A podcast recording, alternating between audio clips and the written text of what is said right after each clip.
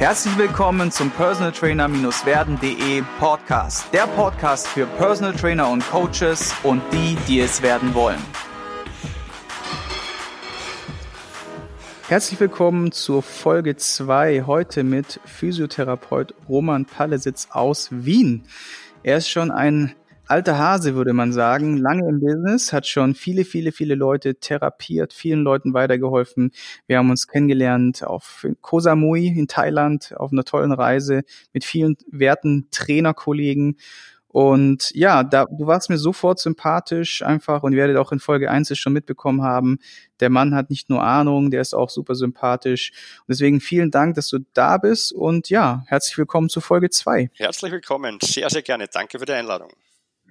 Heute haben wir das Thema mitgebracht. Ich habe das extra so ein bisschen allgemein formuliert, weil man weiß nicht ganz gleich sofort, was sich dahinter verbirgen könnte, nämlich was ist der Nachbar in Not? Und wie kann dieser Nachbar in Not dein Coaching besser machen? Das werden wir direkt nach der wichtigsten Frage des Podcastes erfahren, nämlich die Frage nach dem größten Learning von dir. Gab es irgendwas und was hast du da mitgenommen? Siege, also ich glaube, wenn es einen Fehler gibt, den man machen kann, dann habe ich den gemacht, nämlich jeden einzelnen. Hm. Ähm, die Geschichte ist, dass ich mich relativ schnell äh, ein bisschen absentiert habe von den ganz normalen Physiotherapie, so wie man es macht, und habe einfach sehr, sehr viel auch ausprobiert ähm, und versucht. Und da passieren einfach Dinge, manche, wo man halt echt nicht stolz drauf ist, manche, wo man denkt, wie hat man sich das jemals äh, einbilden können, dass man das macht. Ja? Und ich könnte jetzt da, glaube ich, einen eigenen Podcast oder drei Podcasts erfüllen mit meinen Fehlern. Wenn du mich jetzt nach einem, einen, den Hauptfehler ähm, fragen würdest, da würde ich jetzt im Rahmen von dem, über was wir reden, nämlich über Physio äh, Personal Trainer, ähm, eines meiner größten Fehler war, dass ich eben den Leuten aufs Auge drücken wollte, äh, was sie nicht erreichen müssen. Mhm. Und das war dann, der ist gekommen und hat gesagt, ja, pff, Schmerzfreiheit genügt mir und wenn ich da am Wochenende eine halbe Stunde spazieren gehen kann und ich habe die halt dann herquetscht wie nur ähm, und habe am Anfang wirklich die ersten zwei, drei, vier Jahre fast jeden überfordert.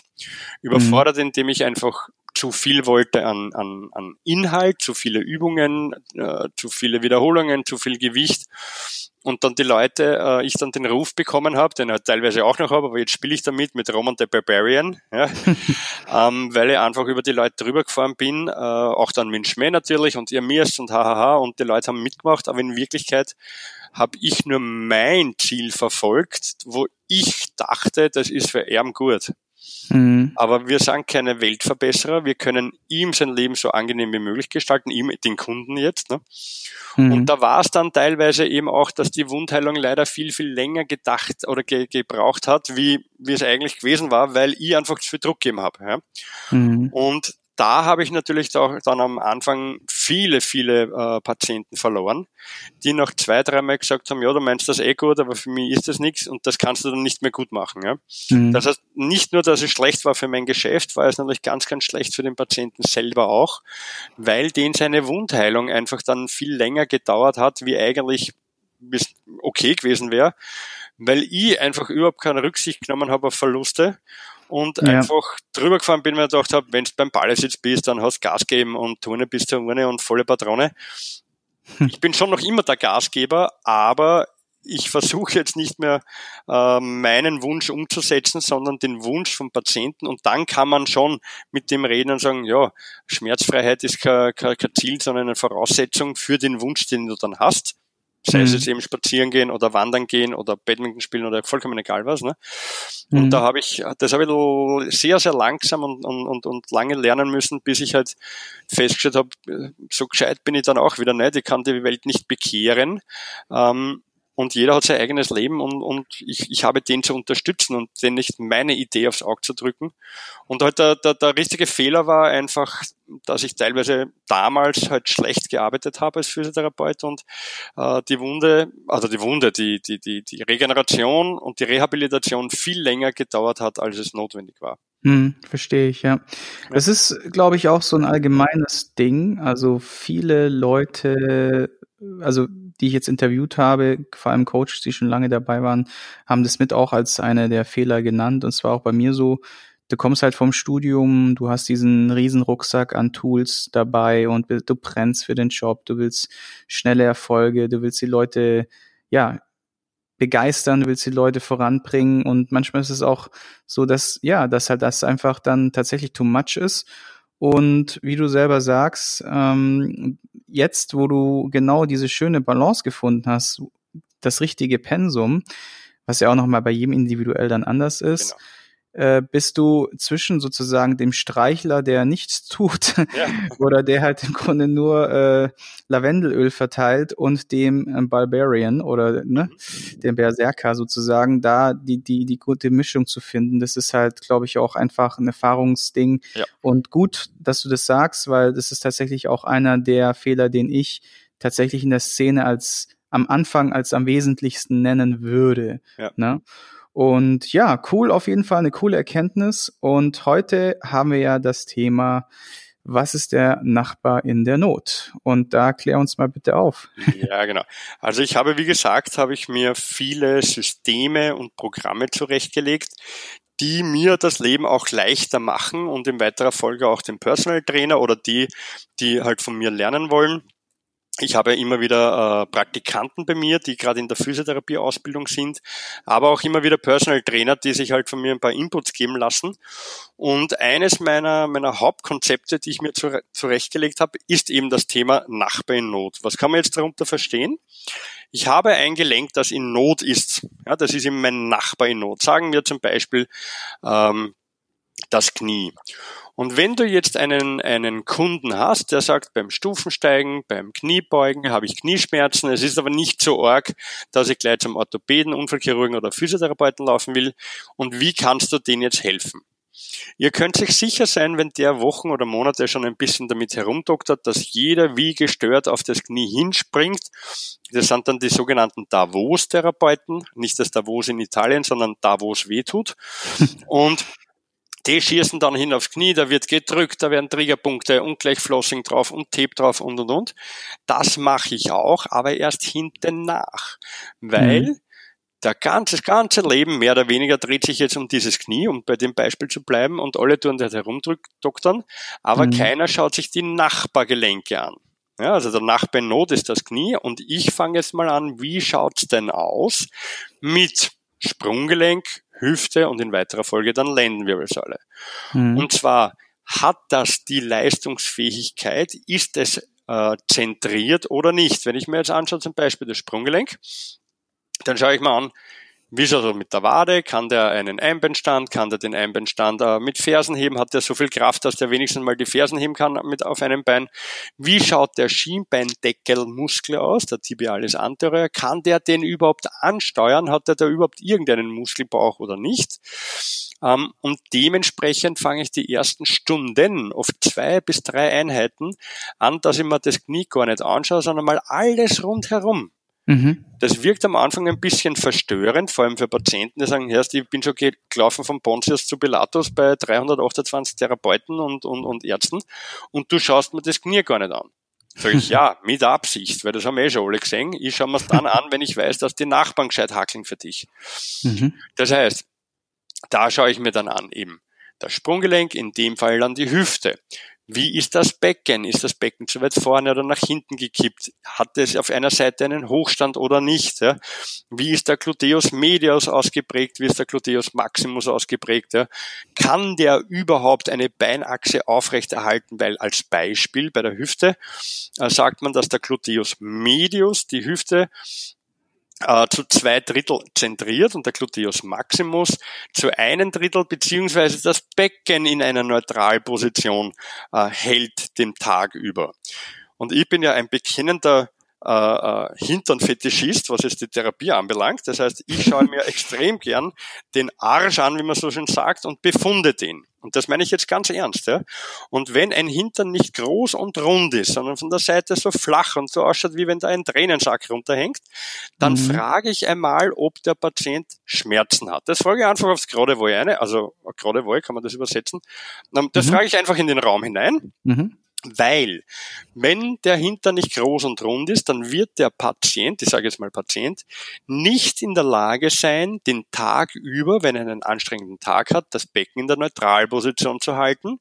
Wird das Becken nach vorne in einen Enten- oder Stockerlhintern bringen, mhm. eben wie bei Stöckelschuhen, und wird in den passiven Strukturen drinnen hängen. Das geht gar nicht anders, weil hätte er einen guten Gluteus Maximus, dann mhm. würde er ja in der Neutralposition sein. Und da kommen dann die, die, die, die Problemchen nach der Reihe. Und das Zweite, wenn der Hintern nicht knackig ist, wenn das Gesäß nicht knackig gespannt ist, dann ist der Gluteus medius meistens unterrepräsentiert. Das heißt, der Gluteus medius macht es den Hintern knackig, zentriert die Hüfte und natürlich ist eine Voraussetzung dafür, dass ich überhaupt mal Beinachsen aufrecht halten kann über den Tag, sowohl beim Gehen wie auch beim Laufen oder wenn es dann mhm. überhaupt in eine Stop-and-Go-Sportart geht, wie Badminton, Squash oder Tennis oder Handball. Ja? Mhm. Das heißt, alleine die zwei Dinge, wenn ich jetzt vom Knie ausgehe, und wenn der Hintern da nicht richtig repräsentiert ist, also der Gluteus maximus nicht feuert und anspannt, der Gluteus medius, dann kann ich beim Knie herumdoktern, was ich will. Ich werde nie auf einen grünen Zweig kommen. Das geht sich einfach nicht aus. Ja? Mhm. Und dann habe ich viel zu arbeiten. Dann habe ich mal zu arbeiten, dass der mal den Gluteus medius aktiviert, mit zum Beispiel der Buchdeckelübung oder ich glaube die, die Muschel, sagen manche dazu, wo man so in der Seitlage ist und das Knie hochhebt. Eine sensationelle, isolierte Übung für den Gluteus medius. Oder im Hip Thrust ist auch eine ausgezeichnete Übung für den Gluteus maximus. Ja. Ähm, und wo ich dann sage, so fange ich einmal an, mit den Nachbargelenken zu arbeiten. Weil warum? Es bringt einmal Zeit. Vielleicht war das Knie wirklich nur überlastet. Dann braucht er wirklich nicht zum Arzt gehen oder zum, zum Physio. Und ich kann ihm mal wirklich mit ruhigstem Gewissen ein paar Übungen geben, dass er mal A, Zeit gewinnt und die Nachbargelenke stabilisiert. Sprunggelenk, und Hüfte in diesem Fall jetzt. Das gilt ja für genau. jedes Link, ja? Und wo wir ja wieder ein bisschen diesen Vorteil haben, wie wir es im Teil 1 ja auch schon gelernt haben, dass das Selbstvertrauen zurückkommt Richtig. für die Bewegung, ja. weil er nicht akut in den Schmerz reinarbeitet, sondern die anderen Teile ja durchaus trainieren kann, ohne dass sich der das Knie jetzt in dem Fall ja, äh, ja stark bemerkbar macht dann. Ne? Ganz genau, ganz genau. Und was da dann eben ein, ein, ein weiterer Ding ist, also neben den äh, Nachbenot ist eben die Gelenke zentrieren. Da habe ich mir ein eigenes Programm zusammengelegt. Das dauert in etwa fünf Stunden. Das unterrichte ich auch in Österreich auf der äh, Sportuniversität und da gibt es die Bundessportakademie die die österreichische staatliche Trainerausbildung und Lehrgangsausbildung macht.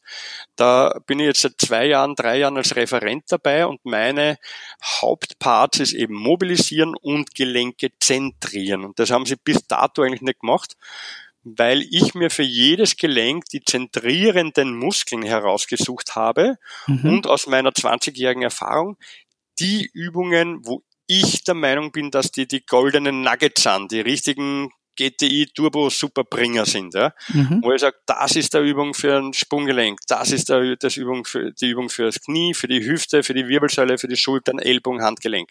Das habe ich mir zusammengetragen und wirklich die effektivsten zwei, drei Übungen pro Gelenk und das unterrichte ich dann. Aber das sprengt den Rahmen. Wie gesagt, der Vortrag ist in etwa fünf Stunden lang und da wird ohne Ende äh, hineingearbeitet. Also die, die kriegen wirklich einen Haufen Übungen mit. Die kommen dann alle mit rauchendem Kopf nach Hause. Ähm, und, und äh, das ist dann wirklich was, wie du eben gerade gesagt hast, Siege, das gibt den Leuten wieder Hoffnung und wieder Selbstvertrauen und eben auch Körperwahrnehmung. Ganz, ganz ja. wichtig, auch für jeden Petiller. Ja. Mhm. Und das ist so die, die Quintessenz von den Nachbar in Not mit Gelenke zentrieren, dass ich sage, als, als Personal Trainer, pfah, da kann ich richtig meinen Klienten abholen und helfen. Ich finde es auch gut, dass du da in der Form ein, ja, wie eine Art Best-of an Übungen rausgesucht hast. Zum einen ist es ja so, wenn man jetzt gerade als Personal Trainer Neuling an den Start geht, man ist ja, man kriegt ja diese 100.000 Übungen von der Uni, die Standardübungen, geräteorientiertes Training, äh, freies Training und dann hat man vielleicht noch Einflüsse vom Bodybuilding, man hat Einflüsse vom CrossFit, dann kommt man in die Therapieschiene, dann kommen die ganzen Physios mit ihren 100.000 ja, Rüttelstangen, Bosobellen und äh, Tubes, Tapes, was auch immer. Und dann hat man vielleicht, ja, selber noch seinen Sport, den man halt macht. Und wo soll man da wirklich angreifen bei diesen vielen, vielen Übungen? Und wir haben das tatsächlich bei uns auch im Studio so umgesetzt, dass wir für jedes Schmerzbild ähm, eine Assistenzübung und eine Mobilisierungsübung haben. Bedeutet, also für jede Gelenkpart sozusagen oder für jedes Schmerzbild, die häufigsten, gängigsten Gelenke und Schmerzbilder haben wir tatsächlich auch Mobilisierung, Übung und ähm, Kräftigungs- beziehungsweise Assistenzübungen, die, die die Muskeln drumherum sozusagen mit aufbauen, zusammengestellt.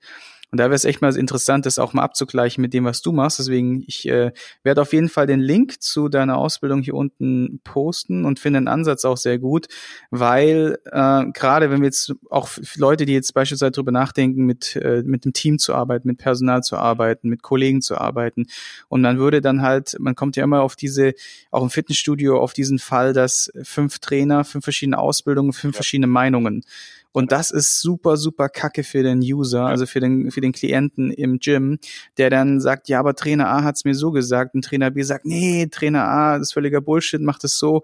Und dann kommst du in Teufels Küche und deswegen haben wir das bei uns eingeführt. Deswegen begrüße ich die Idee total und kann es auch wirklich jedem empfehlen, sich so mal sowas anzutun, in Anführungszeichen, ja, ja, und mal so ein Grundbaustein, so ein Grundbaukasten zu haben an Werkzeug, was man halt im ersten Moment mal anwenden kann. Das ist sehr, sehr wertvoll, ja. Also cool. Da, da, das ist wirklich auch eins der Sachen, wo ich glaube einfach, dass da, ähm, kann ich jetzt wirklich sagen, der Erfolg auch begraben, der Erfolg begraben ist, ein schönes Wortspiel, ähm, weil ich habe in den, den letzten Jahren so um die 40 verschiedene Programme entwickelt, die ich dann nur runternehmen muss und jeder, der bei mir ins Team neu einsteigt, also wenn jetzt zum Beispiel ein neuer Therapeut kommt, mhm.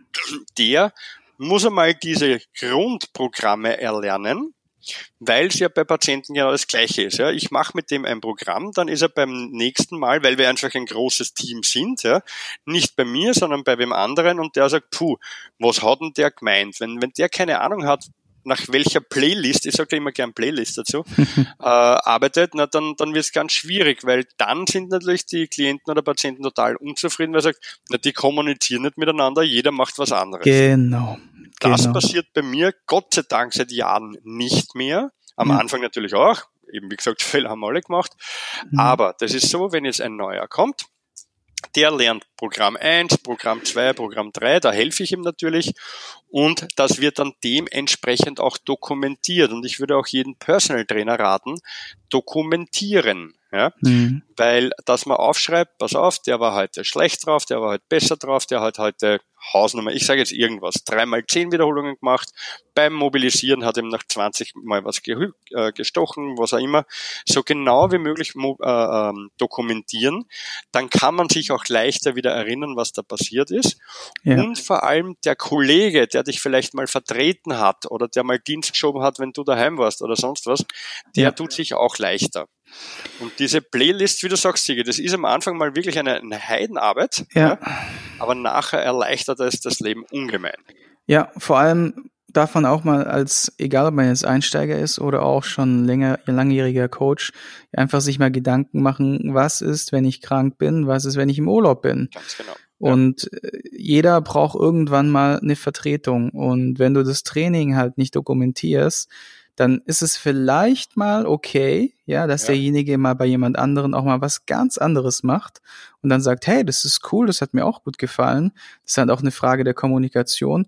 Nur in heiklen Fällen, das heißt heikle Klienten vom, vom, vom Mindset, von ihrer Persönlichkeit ja. her, die sagen, hey, ich habe jetzt diesen Kurs, ich will den jetzt beibehalten und ich bin da auch mit anderen Leuten, also ganz vorsichtig oder eher abgeneigt und so und, und du gibst dann so jemanden weiter, dann muss das wie aus, äh, aus dem Gusseisen kommen und wirklich äh, perfekt passen dann in dem Moment, weil allein durch Charakter, durch Art und Weise der Kommunikation, durch, ja, Zwischenmenschliches ist ja schon genug Variation in dem Training. Und wenn dann auch noch die Inhalte komplett anders sind, dann hast du ein Problem. Vor allem bei kritischen Leuten. Und wie gesagt, Urlaubsvertretung und Krankheit. Ganz großes Thema, macht sich kein PT den ersten Jahren einen Kopf drum. Mhm. Wenn man, entweder geht man über den Tod, ja, und steht mit äh, 38 Fieber oder 39 Fieber oder sowas, ne, im Raum und macht halt trotzdem seine Trainings selbstständig, ne, und geht dann halt, äh, macht Raubbau bei sich selbst. Oder man ist halt so smart und baut sich direkt schon ein kleines, ja, Netzwerk an Kollegen auf und dokumentiert weise, so dass man dann in dem Moment eine kurze Übergabe macht von fünf bis 15 Minuten und dann ist der Kuch gegessen, ne, und dann, ja. dann passt das auch, ja. Und, und das ist zum Beispiel, also da hat zum Beispiel der Personal Trainer ein bisschen einen Vorteil im Vergleich zum Physiotherapeuten, weil gerade die ersten Jahre bei mir, wenn ich in Urlaub war oder auf Fortbildung, also habe ich Beispiel gleich am Anfang habe ich gemacht die, die äh, Sportphysiotherapie-Ausbildung, war dreimal zwei Wochen. Nach zwei Wochen ist die Ordination praktisch leer gefegt, weil ein akuter Bandscheibenvorfall wartet keine zwei Wochen. Ja. Ein akut gerissenes, operiertes Kreuzband wartet keine zwei Wochen der Hexenschuss oder was auch immer, der braucht jetzt oder in den nächsten zwei, drei Tagen einen Termin, aber nicht in 14 Tagen, wenn der lustige Roman dann von der Ausbildung zurückkommt oder von Koh Samui zum Beispiel. Ja. Mhm. Ähm, weil, wenn du als Physiotherapeut keine, keine Vertretung hast, ist der Patient weg und der kommt auch nicht mehr und den kriegst du dann immer. Jetzt, wenn du jetzt da dir aber aufbaust, eben als Personal Trainer, dein Klientel, dein Stammklientel, kannst du ja, wenn du vorausschauend denkst, sagen, okay, ich bin jetzt drei Wochen wirklich weg, also bekommt der für drei Wochen einen Trainingsplan, den ihr eventuell erarbeitet in den fünf Therapie, also in den fünf Terminen vorher. Oder aber, wie du sagst, ich habe einen Kollegen, den ich vertrete, wenn er im Urlaub ist und er vertritt mir, wenn ich im Urlaub bin. Man macht eben Über, eine Übergabe und sagt, du pass auf, für die drei Wochen hast du einen Plan, bitte kannst du den umsetzen. Das kommt in meinen Augen oft besser an, wenn meine Vertretung den Plan für mich umsetzt. Ja? Das heißt, ich habe mir den schon zusammengedacht und er vertritt mich dann wirklich. Das kommt bei den Patienten in meinen Augen sehr, sehr gut an. Aber man kann es natürlich so machen, du, ich bin drei Wochen nicht da, jetzt gehst du halt zum Bertel rüber und der macht halt drei Wochen mhm. Therapie, dann bist du wieder da. Werden die Leute vielleicht auch akzeptieren, aber viel lieber ist es ihnen, nach meiner Erfahrung her, dass man sagt, okay, die fünf Wochen vor meinem Urlaub erarbeiten wir das Programm für drei Wochen, wenn ich nicht da bin. Und die drei Wochen arbeitet er dann selber oder eben mit einem Coach, den ich ihn explizit ausgesucht habe und du sagst, und du arbeitest jetzt für mich mit dem eben Zentrierprogramm, mit dem Mobilisierprogramm, mit dem Nachbarn-Notprogramm, mit, oder was auch immer, ja. Und das ist einfach ein Tipp, den ich euch mitgeben kann. Eben wie du sagst, zeitgerecht dran denken und nicht dann hinten nach dann vor, vor leeren Räumen stehen und absolut, so absolut. Sehr, sehr coole Inhalte und wir kommen auch langsam zu einem coolen Teil, nämlich den der Lektüre, also sprich Bücher, die du uns empfiehlst oder die du unseren Zuhörern empfiehlst, wo du sagst, ja, die sollte man mal gelesen haben, die wir dann auch unten im Beschreibungstext per Link äh, ja verlinken und wo man dann draufklicken kann, letztendlich dann genau dorthin kommt. Erzähl uns doch mal deine Top 3 der Bücher, die du uns nennen magst, magst im Podcast. Genau, also von den jugendfreien Büchern ist auf jeden Fall das erste Buch Schmerzen verstehen. Das heißt einfach so, kann man leicht in, in Amazon halt nachgoogeln. Ähm, sehr einfach geschrieben und das ist wirklich, also für mich äh, so einfach es geschrieben hat, eine wirkliche Bibel, egal ob das jetzt Physiotherapie anlangt oder im Personal Training.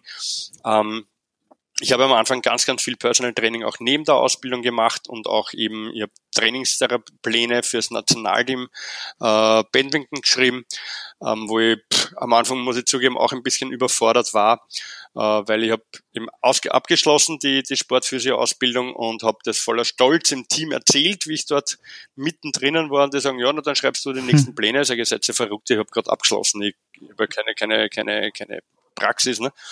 haben mir dann von überall Hilfe geholt. Also jeden Spovi, den ich Sportwissenschaftler, den ich kennt habe und Bücher und hin und her. Und das war mehr Arbeit als mit Diplomarbeit. Und da war auch dieses Buch ganz, ganz wichtig. Warum? Weil wenn ihr auf jeden Fall in Richtung Leistungs- oder Profisport geht oder eben auch Patienten erbt von Physiotherapeuten, mhm. dann müsst ihr einfach den Schmerz verstehen lernen, mhm. was welcher Schmerz euch sagt. Ob das ein stechender Schmerz, ein schneidender Schmerz, ein dumpfer, ein diffuser ist oder einer, wo man sagt, ich kann es nicht sagen. Es tut zum Beispiel vorne weh, hinten weh, oben weh, unten weh, einmal tut's weh, einmal weniger, einmal stechen, schneiden, wie auch immer. Wenn mir das wer sagt, dann weiß ich im Knie so hundertprozentig, was er hat, weil das ist zum Beispiel das Symptom, das typische von einer Blicker.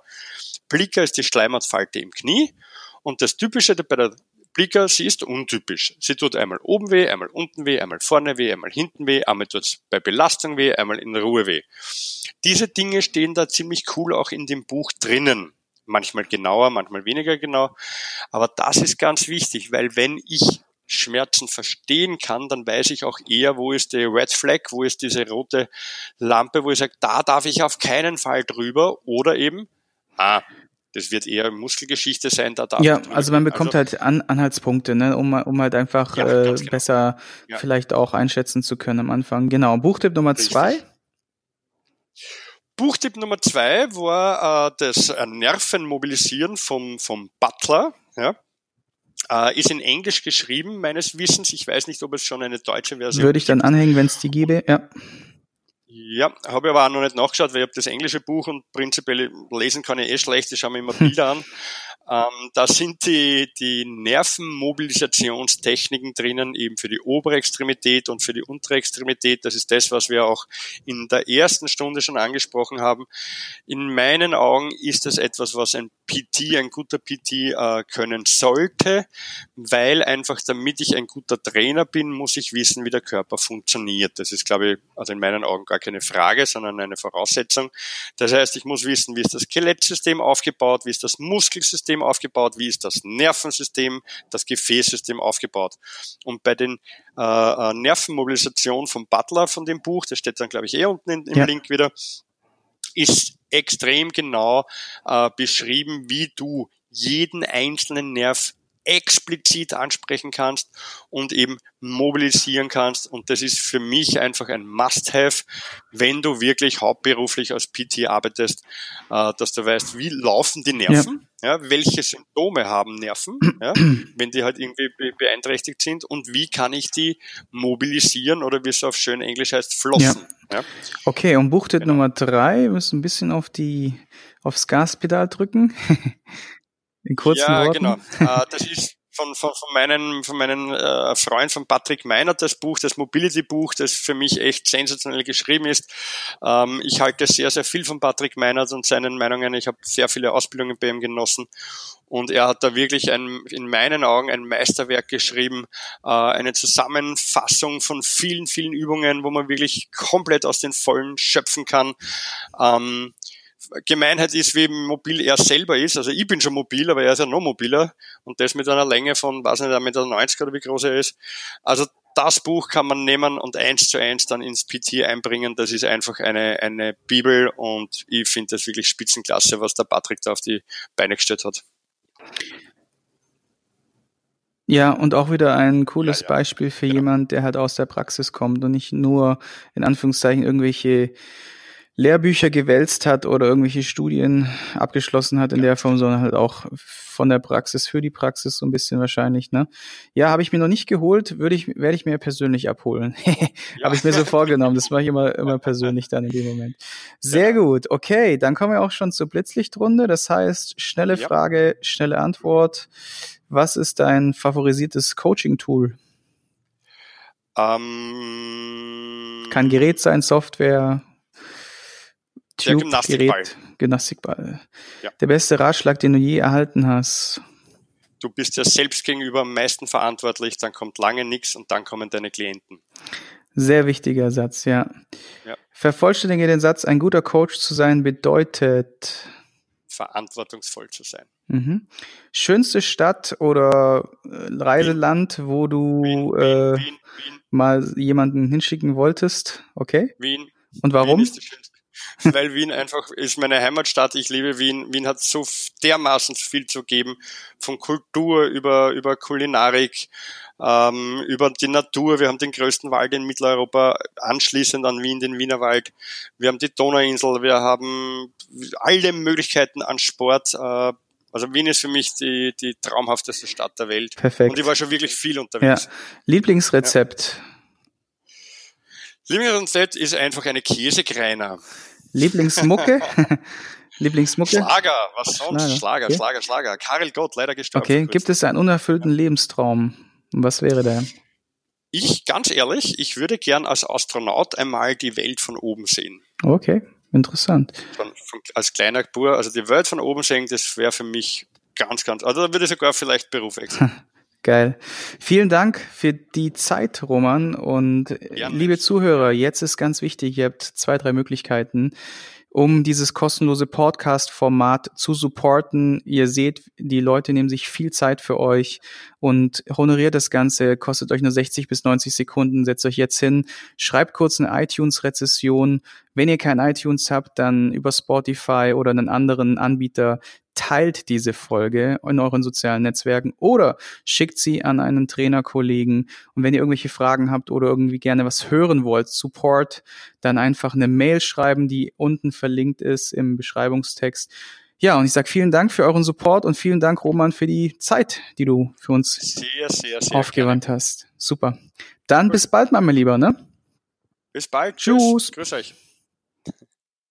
Ich hoffe, du konntest ein paar wertvolle Impulse für dich mitnehmen. Wenn du diesen Podcast informativ findest, dann abonniere ihn doch einfach für weitere spannende Folgen. Und vergiss nie, die wichtigsten drei Buchstaben im Leben sind T-U-N.